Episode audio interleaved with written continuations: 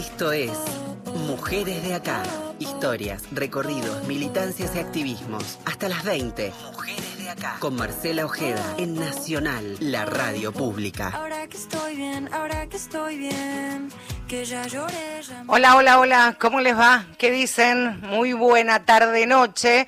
Antes de comenzar este nuevo episodio de Mujeres de Acá, y aunque ya lo hemos hecho la semana pasada, quiero y ahora con más tiempo, lo hacía recién con, con la amorosa de Luisa Balmagia, agradecer por un lado a Gisela López, que comandó este programa el miércoles, cuando en el Centro Cultural San Martín, esa misma sala donde se hizo el primer encuentro nacional de mujeres allá en mayo de 1986. Este programa fue reconocido con su premio Lola Mora, ese reconocimiento que desde el 2000 distingue a los medios de comunicación y divulgación que demuestran una imagen positiva de mujeres que rompen también estereotipos de género y que promueven la igualdad de oportunidades y sus derechos. Así que muchas gracias, esa es la parte institucional.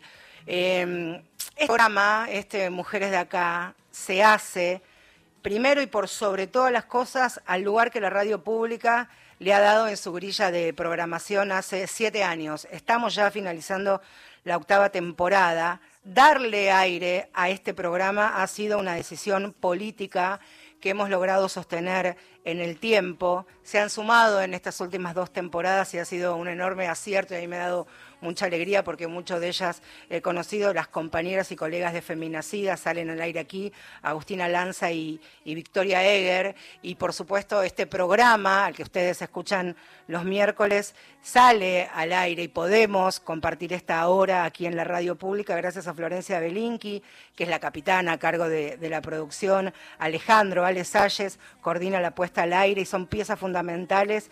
Eh, este año lo han sido la primera parte Miguel, Miguel Ángel Gauna y también el Chelo Marín en la operación técnica, todos trabajadores, colaboradores, empleados de los medios públicos y también ya para finalizar, como he dicho el miércoles pasado ya con el Lola Mora entre, entre las manos, creemos por supuesto en la comunicación como un derecho irrenunciable y lo son los medios públicos, la radio pública, Radio Nacional, las emisoras de todo el país, la Agencia Nacional de, Noticias y Canal Encuentro, así que es, es, considero también una especie de reconocimiento a todos los que, aunque de manera eventual en mi caso, formamos parte de la programación de la radio pública de Mujeres de Acá. Ahora sí, formalmente, bienvenida, dame un poquito de eso, dale. Quedo con las ganas, miremos pelis en la cama, das un beso a la mañana. Eso es todo para mí. Yo Ahora sí, eh, formalmente comenzamos. Mujeres de acá, y ustedes saben, lo hemos hablado infinidad de veces en estos micrófonos, que en las centrales obreras, en los gremios, en los sindicatos, en los movimientos sociales, en las organizaciones políticas, en los espacios partidarios, generalmente han sido y resisten las voces de los varones cuando los discursos o los debates son públicos. En la palestra mediática son, la la- son las voces de los varones las más amigables. En realidad son siempre la primera alternativa, son las voces autorizadas. Esto hasta no hace mucho tiempo, por ejemplo, los líderes de los movimientos sociales eran los que en la foto después de las reuniones con altísimos funcionarios, para darle un ejemplo del área de desarrollo social o economía, eran varones ministros o ministras eventuales y rodeadas en una mesa de discusión política importantísima llena de varones. Las mujeres en los barrios, parando las ollas para sus vecinos, cuidando a sus propios pibes y a los ajenos. Ese lugar era vitalicio para los varones. Sin embargo, a fuerza de sus propios codos, abrieron espacios, abrieron las agendas y se impusieron también e incluso entre sus propios compañeros. Claro que no, no ha sido fácil para ellas estar en el debate y en la opinión pública, que sus nombres y sus trabajos y sus militancias y sus activismos puedan tenerse en cuenta. Un ejemplo clarísimo es Dina Sánchez, que formó y forma parte del Frente Popular Darío Santillano, hoy día secretaria adjunta de la UTEP, Unión de Trabajadores de la Economía Popular. Hola Dina, bienvenida Mujeres de Acá, ¿cómo te va? ¿Qué tal, Marcela? Buenas tardes. Muchas gracias por la invitación, por el espacio y bueno, un lujo poder estar hoy con ustedes ahí, ¿no? Con compañeras que venimos este, encontrándonos en las luchas, abrazándonos y creo que en un contexto tan complejo como el que estamos atravesando es indispensable seguir encontrándonos, seguir intercambiando, seguir debatiendo porque nada, escuchaba claramente todo todo lo que hablabas cuando empezó el programa y cuán cuán importante es, ¿no? Esto de defender la, la comunicación pública, que las voces nuestras, sobre todo de las mujeres, se escuchen, ¿no? Que se escuchen porque en un escenario tan complejo como el que estamos atravesando, tenemos, o sea, volvemos a ser protagonistas, así no quedamos muchas veces, ¿no? Sí. Porque todo influye y recae fuertemente sobre nuestros cuerpos. Así que nada, muy agradecida por la invitación y un lujazo poder estar con ustedes. Dina, vos sabés, y lo, voy a comentar a, moda de anécdota porque te tiene a vos y a Jackie Flores, a Silvia Sarabia como protagonistas, verla siempre en las puertas del Ministerio de Desarrollo Social, ahí sobre la avenida 9 de Julio, esperando el resultado de las reuniones que en pisos arriba de ese histórico edificio mantenían sus referentes, sus líderes, y eran ustedes las que estaban con, su, con la compañerada, me gusta mucho este término que, que utilizaste. Quería preguntar, Dina, ¿Cómo ha sido este proceso de convertirte en una, una, vecina, primero una madre militante y ahora una referente? Yo creo que ese proceso siempre, a ver, ha sido y es histórico, pero mira, se me hace, hablo con vos Marcela y la piel se me, hmm. se me hace chinita porque creo que todas nosotras, hoy referentes justamente de, nuestro sector, ¿no? Eh, venimos con una historia muy similar, llegamos con una mano adelante y otra atrás, ¿no? A una organización porque somos madres, porque estamos en el barrio, pero también porque hay un sistema que excluye, un sistema que descarta, y siempre somos las mujeres y nuestra historia con Jackie, con Cilia, con Norma y con otras compañeras como Nati Saracho, con un montón de compañeras del sector, ¿no? esas mujeres de los barrios populares que nos pusimos siempre al frente para sostener la olla, para sostener los espacios de nuestras niñeces, para sostener los espacios de nuestros trabajos, de nuestras ramas, de nuestras unidades productivas, pero sin embargo eran nuestros compañeros varones los que iban a sentarse pues con los, con los gobernadores, con, ¿no? con los políticos, con los funcionarios, a la hora de ir a, llevar no solamente nuestra agenda, sino nuestras demandas reivindicativas, ¿no? Desde el alimento, desde eh, los programas que fortalecen a la economía popular, en fin, yo creo que eso se ha ido desmenuzando de a poco y creo que cuando construimos no solo la CETEP, sino que cuando construimos la UTEP fue algo que, que, tuvimos bastante claro, ¿no? Tuvimos bastante claridad y con mucha fuerza y con muchísimo respeto, por supuesto, planteamos que nosotros no necesitamos a voceros, con mucho respeto, pero a ver compañeros, nosotros, nosotras los queremos a nuestro lado, pero somos nosotras las que queremos llevar nuestra propia voz, ¿no? Y nos costó un montón, yo siempre recuerdo cuando llegué al espacio donde estaban mis compañeros, ¿no? Y hablaban y yo miraba y decía, bueno, ¿qué hago yo acá?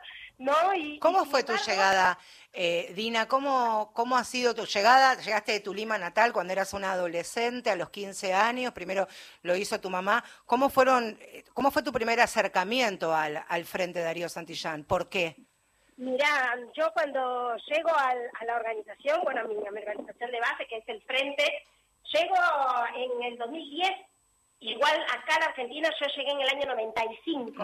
En los 90 mi mamá migra, yo mi mamá me trae en los 95 cuando yo tenía 15 años, termino acá el secundario, bueno, después este fui mamá por primera vez en el 98 y después empecé a trabajar también bajo relación de dependencia, fui cajera mucho tiempo en una cadena de supermercados que creo que hoy ya no, no está acá en Argentina y me despidieron en el 2010, yo tenía dos chicos adolescentes y me quedé pero así, sin nada. Y en lo inmediato yo quería resolver el tema de la comida, ¿no? Sí.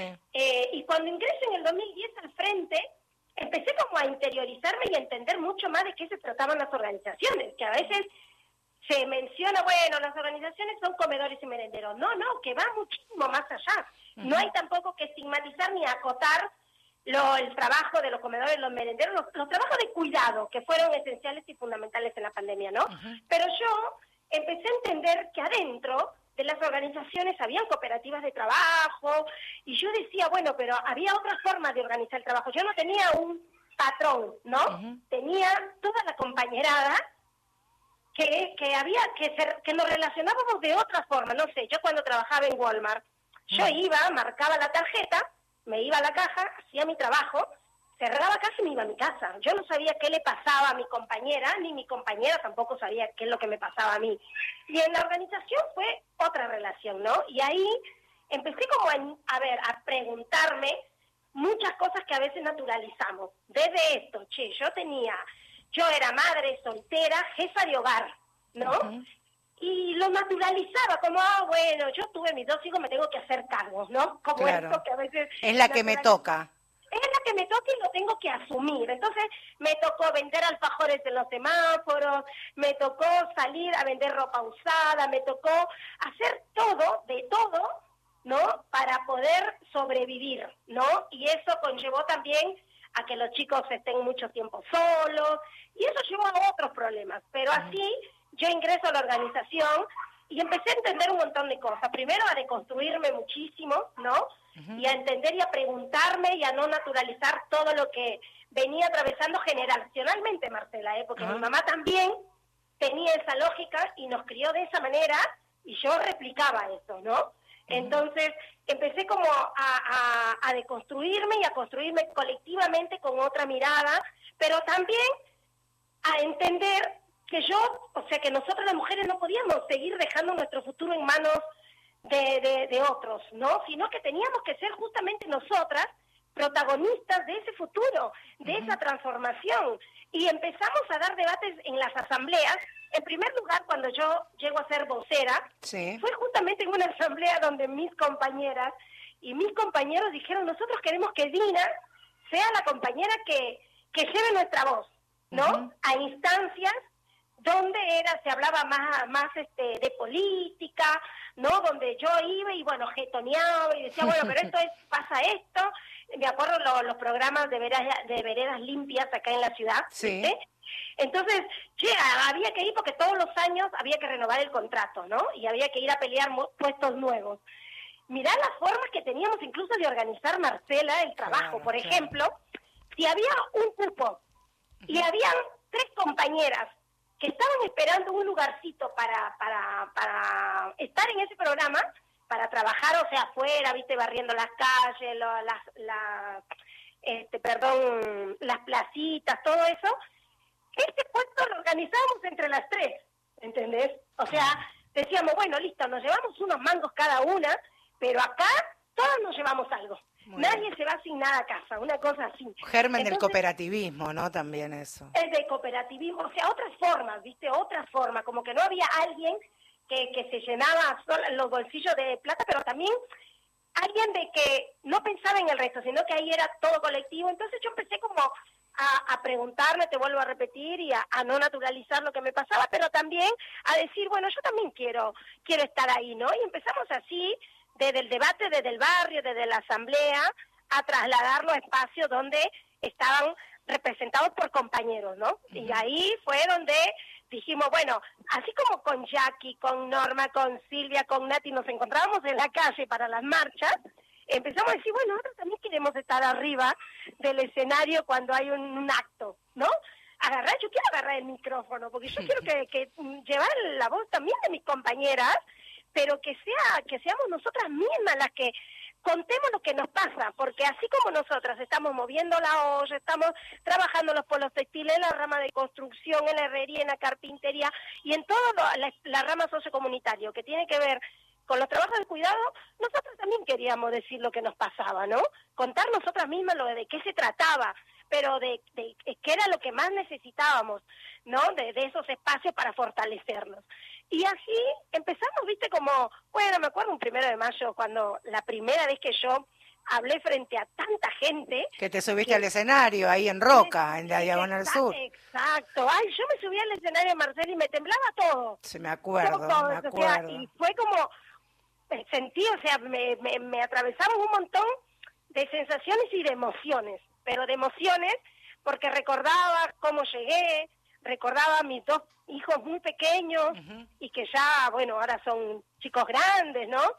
Y que decía, bueno, mira cómo poco a poco uno va tomando ese protagonismo que no es de soberbia ni es un ego, ay, bueno, porque yo te no, porque cuán importante es que nosotras las mujeres nos acostumbremos a ser protagonistas, porque si no, nos decimos, bueno, pero capaz el compañero habla más lindo que yo, ¿no? Porque tiene mucha más experiencia hablando, porque usa palabras más técnicas y yo no sé qué significan, y entonces mejor me callo, porque tengo vergüenza que vaya a decir algo, o perdón la palabra, una boludez y se rían de mí. No, no, desde esa boludez se me construye, desde la incomodidad inclusive, cuando le planteamos a los compañeros en la UTEP que había que respetar la paridad de género y que era algo que no, estaba, no era negociable, que íbamos a luchar para que se respete, justamente desde esa incomodidad que llegamos a los espacios a levantar y a poner nuestra voz, desde esa incomodidad empezamos a construir y eso es muy bueno. Pero también esto también se, se veía en,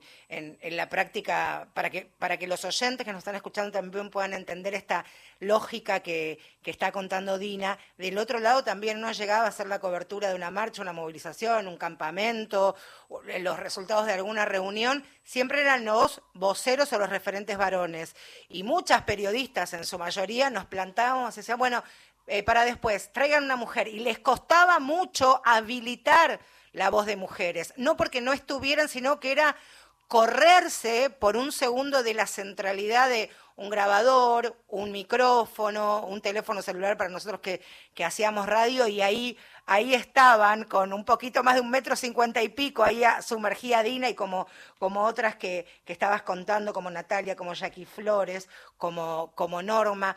Te quería, Dina, y ya eh, permitirme estos minutos que, que nos quedan ya, por supuesto, sumergirnos en estas en estas aguas, ¿no? Sumamente calientes, dolorosas, tristes, pensando en lo que se viene. Digo, hoy se ha reunido la UOCRA, en la sede de la UOCRA, la, la CGT, yo decía también hace un ratito, eh, bueno, después de cuatro años tuvo que venir un príncipe que no era azul, darles un beso en, el cachete de la cola y se despertaron los muchachos. Entonces te quería preguntar, ¿cuál es la mirada política que hacen, por un lado, desde desde la central que vos formar parte de la organización y también lo que palpás en las calles, Dina. Mira, Marcela, la situación de estos últimos tiempos, sobre todo desde el domingo para acá, es de mucha incertidumbre, mucha, un diciembre con mucha tristeza, con mucha incertidumbre, desde el momento en que escuchamos el domingo hablar al nuevo presidente y no dejando de mencionar esto, la única alternativa es el ajuste. Y decíamos, bueno, pero en campaña decían que el ajuste lo iba a pagar la casta. Ayer eh, nos reunimos con la UTEP tipo una de la tarde y los anuncios salieron como a las 7 de la tarde con mucha expectativa. Creo que todas estuvimos escuchando el mensaje grabado de, de, Caputo. Y en primer lugar, la sensación era ayer como, qué caradurez, ¿no? Un, chabón planteando un paquete de ajuste cuando fue él y Macri quienes volvieron a traer al Fondo Monetario Internacional. Primero partiendo desde ahí. En segundo lugar, entendíamos que la casta eran los empresarios, no eh, los jueces. Los especuladores financieros. Exactamente, los que ganan mucho dinero. Al final terminamos siendo el pueblo la casta, ¿entendés? Y, y nos atravesó un montón de sentimientos, mucha bronca, mucha indignación, pero en ese mismo momento, te juro que no paraban los, los mensajes en, los grupos, ¿no? En los grupos nuestros, pero también de la UTEP. ¿Qué cosas? ¿Qué vamos a hacer? Salgamos con una posición, hoy salimos con una posición desde la UTEP, y hoy, por supuesto, planteándonos empezar a reconstruir esa unidad que construimos en el 2015, pero también, en primer lugar, construir espacios. Para mí hacer una autocrítica, Marcela, ¿qué es lo que vos planteás? ¿Qué? Hubieron cuatro años donde donde hubo una, un, este, a ver, donde la clase trabajadora no fue representada en su totalidad. No. Fueron cuatro años donde hubo mucha quietud. Y eso hay que decirlo y hay que hacerse cargo. Y, desde, y desde esa autocrítica tenemos que empezar a construir una agenda para ver qué vamos a hacer. No podemos permitir que todo lo que se planteó ayer, una inflación de más del 120%, un ajuste en el transporte, un ajuste en los servicios básicos, que eso es directamente al pueblo. Los jubilados. a, los jubilados. a los jubilados. O sea, volvemos a tener un escenario, pero aparte lo que más a mí me genera mucha tristeza es que hubo un consenso tan fuerte del pueblo, ¿no? Que yo digo, ahora amerita que todos los espacios sindicales, los espacios donde estén nuestros jubilados, espacios de, los, de las juventudes, empecemos a juntarnos y empecemos a debatir y a discutir y a intercambiar, pero sobre todo a construir, a construir, porque no, no solamente el pueblo, Marcela, tiene que discutir una agenda reivindicativa, sino que tiene que, tiene que debatir cómo vamos a reconstruir una Argentina de verdad, una Argentina con todos y todas adentro, una Argentina de abajo para arriba, donde ponga en el centro al ser humano. A quien están... A quien están escuchando es Adina Sánchez, que es secretaria adjunta de la UTEP, Unión de Trabajadores de la Economía Popular. Dina, te quería preguntar por qué hoy, en el transcurso de después del mediodía, en la tarde, el ministro del Interior, Guillermo Franco, se reunió con ATE, de la capital federal, con Daniel Catalano allí, por lo menos tuvieron un acercamiento. Catalano fue a la Casa de Gobierno principalmente por esta cesantía, estos contratos que la administración pública no han de renovarse, principalmente el último año. Eso es lo que tiene que ver con los trabajadores del Estado. Te quería preguntar si desde la UTEP han pedido una reunión, hay un acercamiento con la mega ministra de Capital Humano, con, con Sandra Petovelo. ¿Qué, ¿Qué, es lo que va a hacer la, la, UTEP en lo institucional y en lo que tiene que ver con, con la lucha y las calles? Mira, Marcela, justamente ayer estuvimos ahí sondeando, porque bueno, tenemos compañeros este, que, han estado trabajando en la Secretaría, ¿sabes?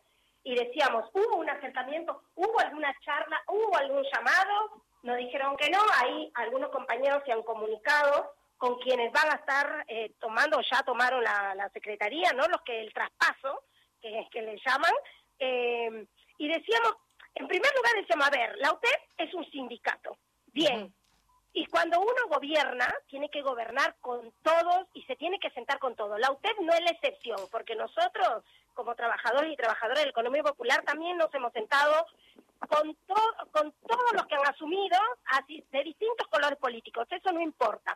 Hay que sentarse y hay que construir. ¿Por qué?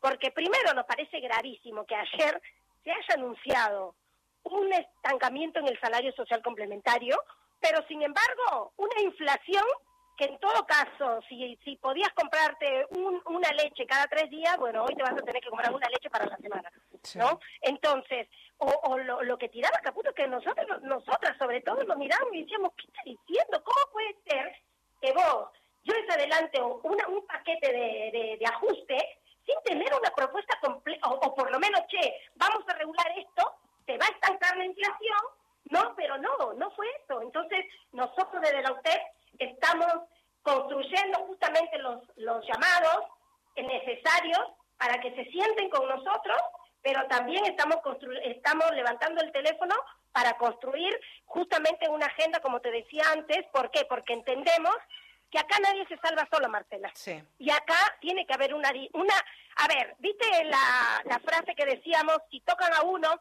nos tocan a todos? Eso quedó un eslogan muchas veces. Lo que uno dice con la boca lo tiene que sostener con hechos reales. Y los hechos reales es esto.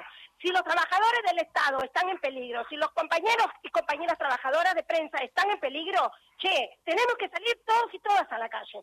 Lo que decimos con la boca hay que sostenerlo y sostenerlo con hechos. Y con hechos, ¿qué significa? A ver, nos vienen amenazando, bueno, si salen a la calle, eh, les cortamos el plan. Nosotros decimos, a ver, el derecho a la protesta es un derecho, Marcela, que está en la Constitución Nacional. A los nuevos, a los nuevos que han asumido el gobierno, tendrían que leer un poquito más la Constitución Nacional. Sí, aparte también ahí, Dina, al momento de, de protestar, si hay algo de lo que, que, les sobra y que tienen exceso los movimientos y las organizaciones sociales es creatividad para estar en las calles y llevar adelante sus, sus reclamos y, sus exigencias. Así que eso se, se va a encontrar la vuelta. Dina, ahí nos veremos este, trabajando y, charlando y abrazándonos, que siempre es un, un, gusto escucharte, la que conocí allá por el 2014 en las calles y la que me da mucho orgullo este, reencontrarme con este discurso tan fuerte, tan armado y, y en esta mujeraza que te has convertido y que sos, por supuesto, vos y tus compañeras. Ahí nos vemos, Dina. Nos estamos viendo, Marcelo, un abrazo fuerte y como te digo, siempre a disposición para ponernos a la cabeza de la lucha colectiva. Un abrazo, compañeras. Gracias, Dina. Ahí estaba, pasana Dina Sánchez, fue parte del Frente Popular Darío Santillán, hoy es secretaria adjunta de la UTEP, Unión de Trabajadores de la Economía Popular. Sí, es el espacio político de Juan Grabois, pero acá la protagonista es ella. Ya venimos.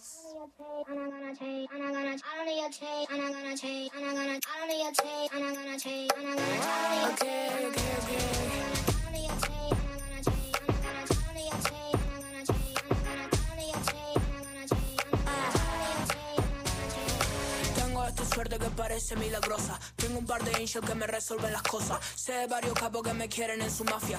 De tantos mantras ya parezco religiosa. Me gusta la vista desde el 60 floor. desde el 60 floor. Dame unos minutos que hago todo lo complicado. Mucho chequeo, el papeleo no me suena raro. Siento el apuro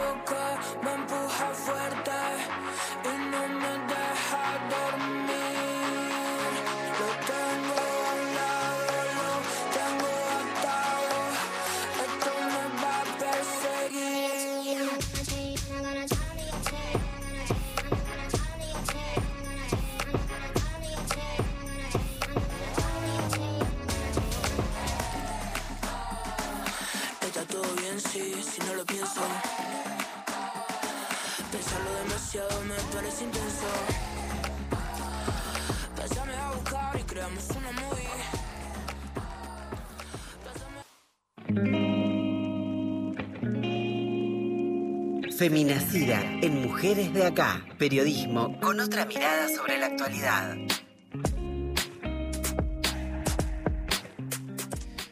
Hola Agustina Lanza, muy buenas tardes, bienvenida a este nuevo Mujeres de Acá y felicitaciones, lo decía al comienzo del programa, lo decía el miércoles pasado, partes fundamentales ustedes de este, de este envío. ¿Cómo va? Hola Marte, buenas tardes. Una pequeña alegría, ¿no? De este premio. Sí, claro que sí. Felicitaciones. Para ustedes también, son, ah, han sido fundamentales, vinieron a traer un aire fresco, renovado y de, de mucha enseñanza. Hablábamos en el transcurso de la semana, Agus, con vos, con Vicky, con Flor, este, que nos conformamos parte de, de este equipo. Bueno, ¿cuáles son las puertas que podemos ir abriendo? ¿Cuáles son las realidades eh, más urgentes que, que ya se están viviendo en los barrios? Y más allá de lo que decía Dina recién, que me parece muy importante, los movimientos sociales están mucho más allá de eh, matar el hambre, ¿no? Que es lo fundamental, va a ser lo fundamental eh, ahora de manera inminente y ante qué realidad se van a encontrar estos espacios, Agustina. Sí, bueno, eh, sumo esto que, decías, ¿no? Veníamos conversando entre nosotras sobre la situación de los comedores, ¿no? Esta transición eh, de gobierno a gobierno y la realidad es que tenemos medidas económicas, la- fue lo que más en vilo nos tuvo en estos primeros días. Eh, el ministro de Economía, Luis Caputo, difundió, difundió ayer un, un paquete de 10 puntos que va a incidir sobre todo en nosotros, pero más que nada sobre aquellos que menos tienen, ¿no es cierto? Y, y la realidad es que siempre lo decimos, eh, cada vez que podemos, somos las mujeres, las identidades disidentes las que paran eh, la olla en los tiempos más complejos de, de nuestro país, ¿no? Eh, las que garantizan una merienda, un plato de comida calentita en invierno.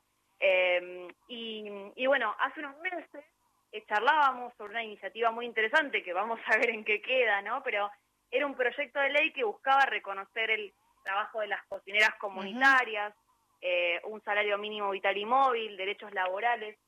Eh, y es interesante porque la organización que presentó este proyecto, el de La Poderosa, estimó que hoy en día eh, al menos 10 millones de argentinos y argentinas necesitan algún tipo de asistencia alimentaria.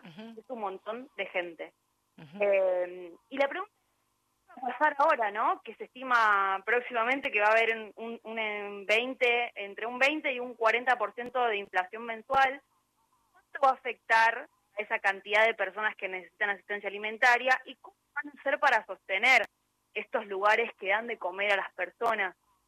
Eh, para eso hablamos con dos compañeras que están a cargo de, de espacios en, en José León Suárez, en la provincia de Buenos Aires.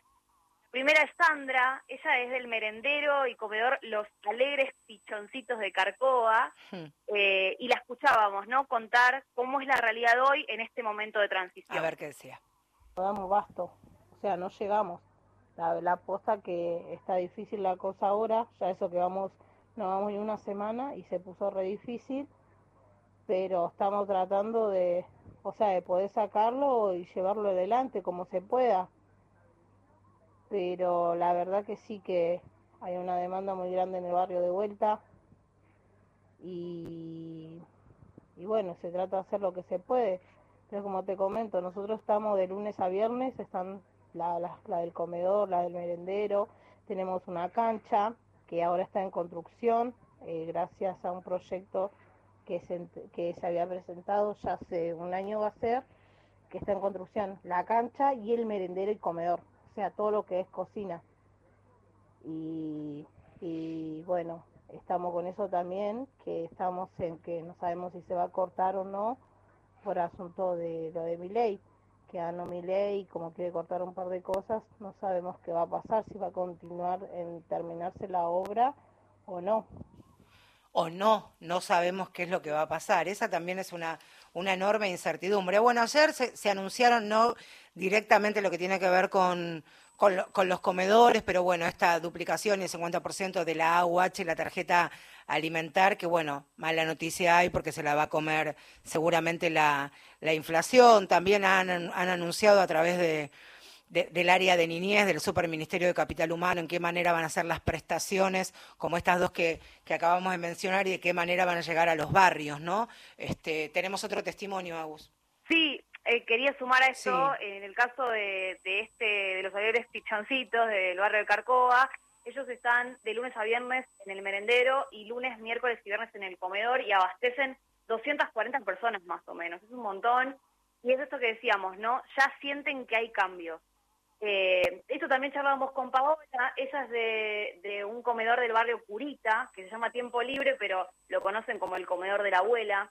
Eh, Paola pertenece al movimiento Evita y es responsable de la red de comedores y merenderos del de municipio de San Martín, y nos decía lo mismo en relación a esto, que, que ya se empiezan a sentir los cambios, ¿no? La escuchamos. Ya nos venían reduciendo la mercadería para los espacios, eh, y ahora no tenemos novedad, no tenemos noción de que si nos van a dar o no la mercadería. Estamos hablando con las compañeras de, bueno, de sostenerlo, aunque sea eh, una o dos veces por semana, porque es la cantidad de mercadería que tenemos. Nosotros somos de todo el área de Reconquista, son barrios humildes, digamos, que son los que menos tienen, que es en el borde, entre el borde del, del Buen Aire. Eh, y tenemos comedores y merenderos que dan a 300 personas, digamos, en el sentido de que nosotros tenemos grupos de familia de 10, 12 personas en familia que contamos también a los padres de los nenes, a veces abuelos, tíos. Eh, así que te puedas imaginar, tenemos a partir de 4 personas en adelante hasta llegamos a dar a 12 personas por familia, por casa para dar de comer. Así que nosotros en la situación hoy por hoy en la que estamos no estamos muy muy favorable en el sentido de que no tenemos, ya digo, no tenemos noticias de la mercadería, las compañeras hacen lo que pueden y vamos a sostener hasta donde podamos y siempre todas juntas para el mismo lado. Eh, dividir de última días, si un comedor hace lunes y martes, otro comedor hará miércoles y jueves y otro el viernes, siempre y cuando sean de la, más o menos de la misma zona y la misma cercanía para poder ir avisando a la gente. Ahí está, estamos juntas, más cercanía, más zona. El Camino del Buen Aire es, para quienes no conozcan, es un, enorme área que prácticamente une la parte oeste con, con el norte y ahí hay enorme cantidad de basurales a cielo abierto, centros de reciclado y es bordeando ahí el, el Reconquista una zona sumamente vulnerable y olvidada por otro lado.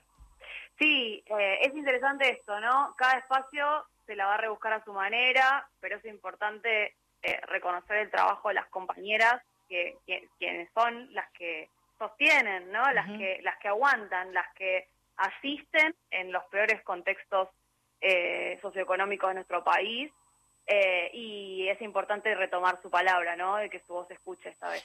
Nos queda algo ya para despedirte, nos quedan algunos programas para finalizar este ciclo. Podríamos hacer eh, a modo de intercambio y también invitar a los oyentes cuáles son los programas, los espacios que han ayudado, han contribuido a las familias, a las mujeres, a los niños y que tenemos que militar para que no solamente se sostengan, sino también se redoblen en esfuerzos y se jerarquicen. Así que eso va a ser un laburo que tenemos que hacer, por un lado como periodistas y por otro lado también como como activistas feministas. Nos vemos, Agus, la semana que viene. Nos vemos, nos vemos y seguramente para el final de Mujeres de Acá esta temporada estaremos Vicky y yo en el piso. Bueno, traigan algo para compartir, como en los picnic. Sí, así está, económico, económico, lo que venga en, la caja navideña. Un beso, Agus, hasta la próxima. Chao, chao. Chao. Sobre nosotras, historias, luchas y conquistas. Mujeres de acá por Radio Nacional.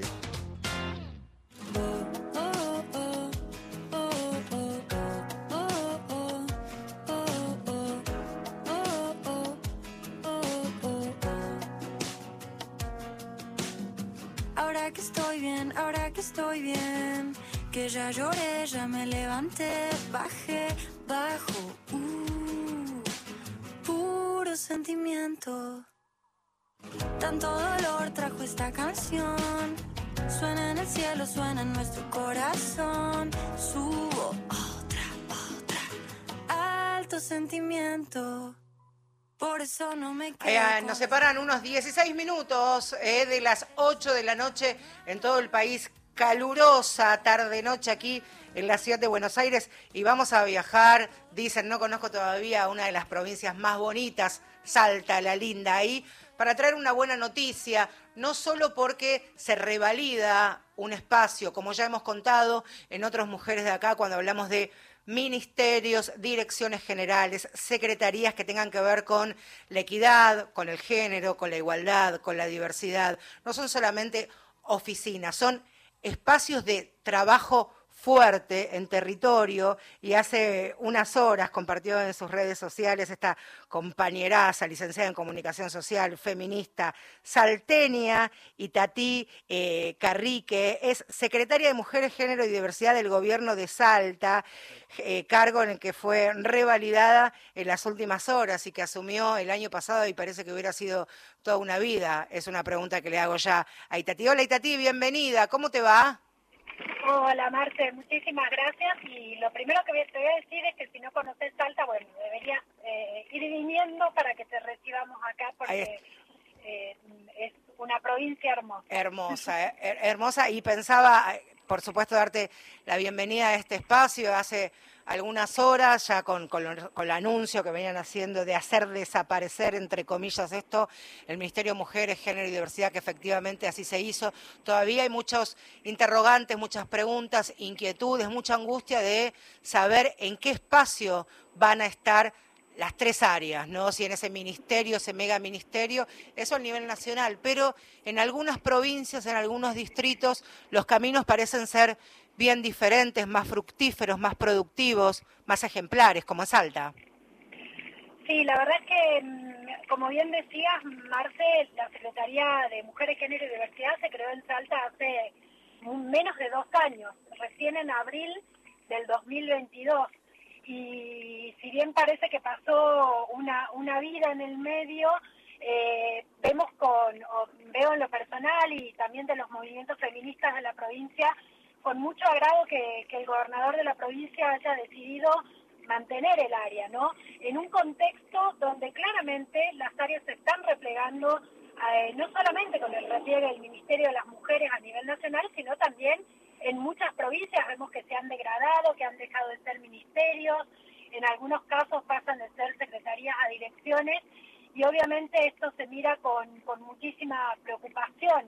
Para nosotros como provincia tener el área institucionalizada a nivel nacional eh, implicaba muchas cosas. Primero, claramente, un, gran eh, acompañamiento para pensar con mujeres eh, a nivel nacional y, de manera y en red cómo trabajar, cómo abordar las distintas problemáticas que, que atañen a nuestra área.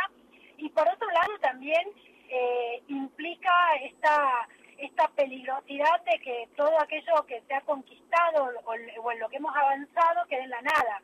Y ahí hay una gran preocupación porque el Ministerio de las Mujeres tenía, por ejemplo, el programa Acompañar, que, que fue un programa que salvó a muchísimas mujeres de la violencia por razones de género, que tuvo una gran implicancia en la vida de estas mujeres, no solamente en muchos casos porque les permitió salir de la violencia de género, sino porque además en muchos casos les dio autonomía económica, ¿no? Esa posibilidad económica de poder emprender, de poder generar un negocio que les diera el sustento para o irse de su casa o poder mantenerse a ellas, a sus hijos, a sus hijas.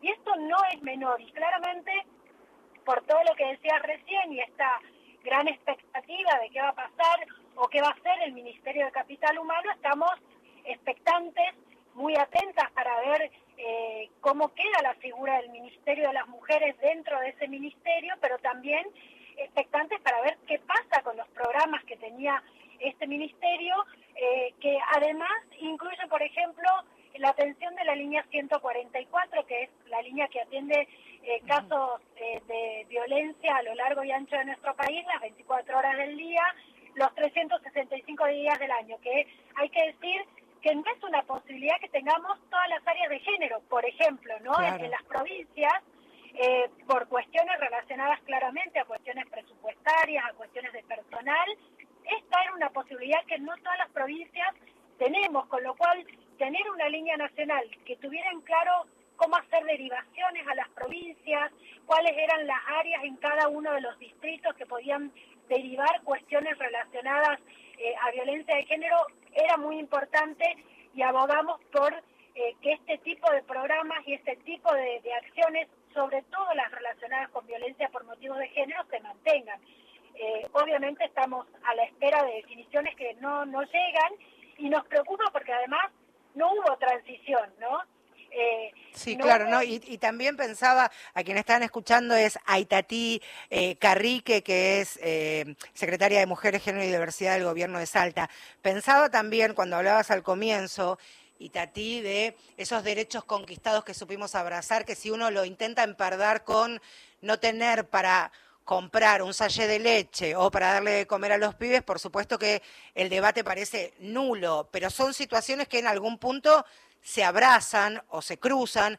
Son contextos que ante, y está demostrado que ante situaciones de crisis económica, financiera, política, eso repercute en las violencias que sufren las mujeres, las niñas y los adolescentes. Eso por un lado. Y por otro lado, también es importante mencionar que para derogar una ley como puede ser la ESI, salud sexual y reproductiva, la ley del aborto, no hace falta su paso por el Congreso, porque desfinanciando estos programas directamente quedan sin efectos, sin profesionales, sin materiales, sin recursos que lleguen a cada uno de los dispositivos, caen en saco roto directamente también.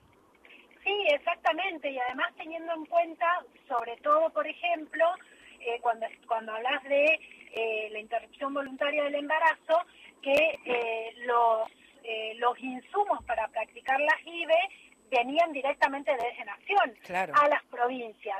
Muy pocas provincias, Salta es un caso que, que hizo algunas compras de misoprostol, por ejemplo, pero muy pocas provincias compraban los insumos. Es decir, los insumos venían dados por Nación, con lo cual, como bien decís, no es necesario ponerse en el trabajo, si se quiere, de buscar la derogación eh, por las vías formales, sino que basta con el de financiamiento. Igual lo mismo sucede con la educación sexual integral. Entonces, claramente el contexto es de mucha preocupación y sí remarco lo que dijiste porque no es menor, Marce, que en un contexto, y lo tenemos probado por la pandemia, en un contexto de crisis social, política y económica, las primeras personas que se van a ver golpeadas, y no solamente por la cuestión de violencia de género, sino también por la posibilidad de tener eh, acceso al mercado de trabajo formal, por tener la posibilidad de seguir estudiando. Digo, las primeras perjudicadas van a ser las mujeres y diversidades, porque ya estamos en el contexto actual e históricamente vulneradas en esos derechos. Digo, si uno mira las cifras, que es esta herramienta que tenemos las feministas para, eh, para mostrar que tenemos la razón, que no son ideas alocadas que tenemos nosotros, lo que vemos es que eh, si vemos la masa de pobres que tiene nuestro país, de esa masa de pobres la mayoría son mujeres. Claro. Y, y vemos que los niños, niñas y adolescentes son también los más empobrecidos porque viven en hogares de mujeres que crían solas que no reciben la cuota alimentaria, que no tienen trabajo formal, que para poder subsistir tienen están subempleadas y tienen dos o tres trabajos, con lo cual la pregunta es, ante un contexto donde la pobreza aumente, donde no haya contención social, eh, ¿qué va a pasar con esas mujeres? No solamente en lo que respecta a la violencia, que se exacerba, la violencia de género, sino también con respecto a todos los, el, otro entramado de la sociedad, que es tener trabajo, tener un lugar donde dejar tus hijos para que los cuiden. Em, digo esto pensando, por ejemplo, un caso muy específico y relacionado con Salta. Salta en el último año tenía licitados para hacer eh, 60 centros de primera infancia.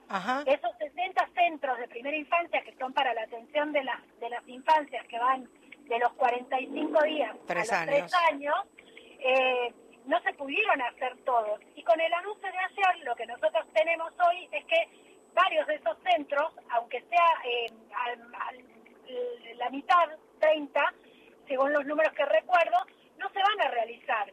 Y eran centros de primera infancia que estaban ubicados en lugares estratégicos de la provincia, ¿no? En el interior, no solamente en capital. Entonces, la pregunta es, ¿cómo o cómo vamos a hacer para paliar las mujeres esta situación que se va a grabar para nosotras, pensando que además hay un gobierno que no tiene perspectiva de género y que están vaciando las áreas a nivel nacional y también a nivel provincial, ¿no? Es como muy muy desesperante el panorama. Hay algo, eh, antes de, despedirte, Ita, que, que me gustaría que, que nos cuentes, porque también creo en el efecto multiplicador y contagio de réplica de políticas públicas que han estado buenas, que han tenido una buena respuesta por parte de la sociedad. ¿Qué es el programa Constructoras? ¿Cómo nació? ¿Cómo se ejecutó? ¿Cómo se lleva adelante? Constructoras es eh, una, un orgullo enorme que tenemos en la provincia porque eh, apenas asumí, yo tenía, había escuchado en esta, en estas cuestiones de militancia feminista que nosotras tenemos, que en La Rioja habían empezado a capacitar a mujeres en oficios de la construcción, así que apenas asumí, eh, uno de los grandes objetivos que tiene la Secretaría es trabajar por la autonomía económica de las mujeres, porque entendemos que ahí está gran parte de la solución del problema, ¿no? Y lanzamos constructoras el año pasado, empezamos a formar a mujeres en el rubro de la construcción en distintas en distintos oficios y lo que nos encontramos fue un montón de mujeres y diversidades en Salta que querían formarse en el rubro de la construcción, eh, muy entusiasmadas por estudiar, que empezaron a hacer estos, estos cursos y estas capacitaciones y hoy en un año y medio, ya hemos formado a más de 600 mujeres y hoy empezamos a trabajar eh, esta idea de pedirle a los, a los privados que se involucren, que las contraten, que les den oportunidades laborales, porque la violencia, digo, las cuestiones de género y, y de la inclusión de las mujeres y diversidades no se soluciona solo con un Estado presente, sino también con toda una sociedad involucrada. Así que eh, formamos a mujeres en construcción y también lo hicimos en programación, que es otro rubro masculinizado, donde nosotras no, no estamos o, no nos animamos a estar, ¿no? Justamente por, por esta cuestión eh, de que está muy masculinizado, que siempre hemos pensado que las ciencias más duras no son para nosotras y nos los han hecho creer en muchos lugares y formamos a más de 400 mujeres también en programación, así que Salta va a seguir avanzando en eso porque creemos que ahí está la gran, el, gran desafío de esta construcción que es día a día y que va a tener resultados en el mediano plazo. Ahí está, buenísimo. Y algo también eh, que tiene que ver con el área de salud, pero también con el área que tenés a tu cargo, con educación, que la provincia de Salta, como la mayoría de las provincias de, nuestro país, redujo los embarazos en niñas menores de, de 15 años. Fundamental la ESI, fundamental el plan ENIA que hemos mencionado y hemos abordado en este espacio, así que no quería también de ponerle este tilde verde a Salta en la Linda. Muchas gracias, Marce. Cuídate y nos vemos pronto. Este, y, nos encontraremos donde sea, donde nos toque. Así es, gracias por todo, Marce. Un abrazo grande. ¿eh? Ahí estaba quien pasaba, funcionaria, pero también activista, feminista, licenciada en Ciencias de la Comunicación, y Tatica Rique, secretaria de Mujeres, Género y Universidad y Diversidad del Gobierno de la provincia de Salta. ¿Ya estamos, Chelo? Ya estamos, te veo, te veo porque tenés una, una, remera naranja, muy bien, así me gustan esos colores. Hicimos este programa posible, la producción Florencia Belinqui, Alejandro Salles, el Chelo Marín, protagonista absoluto. Mi nombre es Marcela Ojeda, nos vamos a despedir con música, hace mucho calor y para ahorrar pongan botellitas con agua en el congelador, al otro día tenés hielito y no ahorras, no te gastás 200 mangos en el kiosco, con suerte. Hasta la próxima. Soy la canción de la tarde, la madre selva y perfume.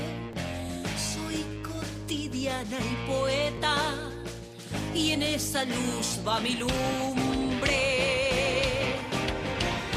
Soy la pequeña y adulta, la que descubre los sueños. Soy la mujer que en la lucha va con trabajo y empeño.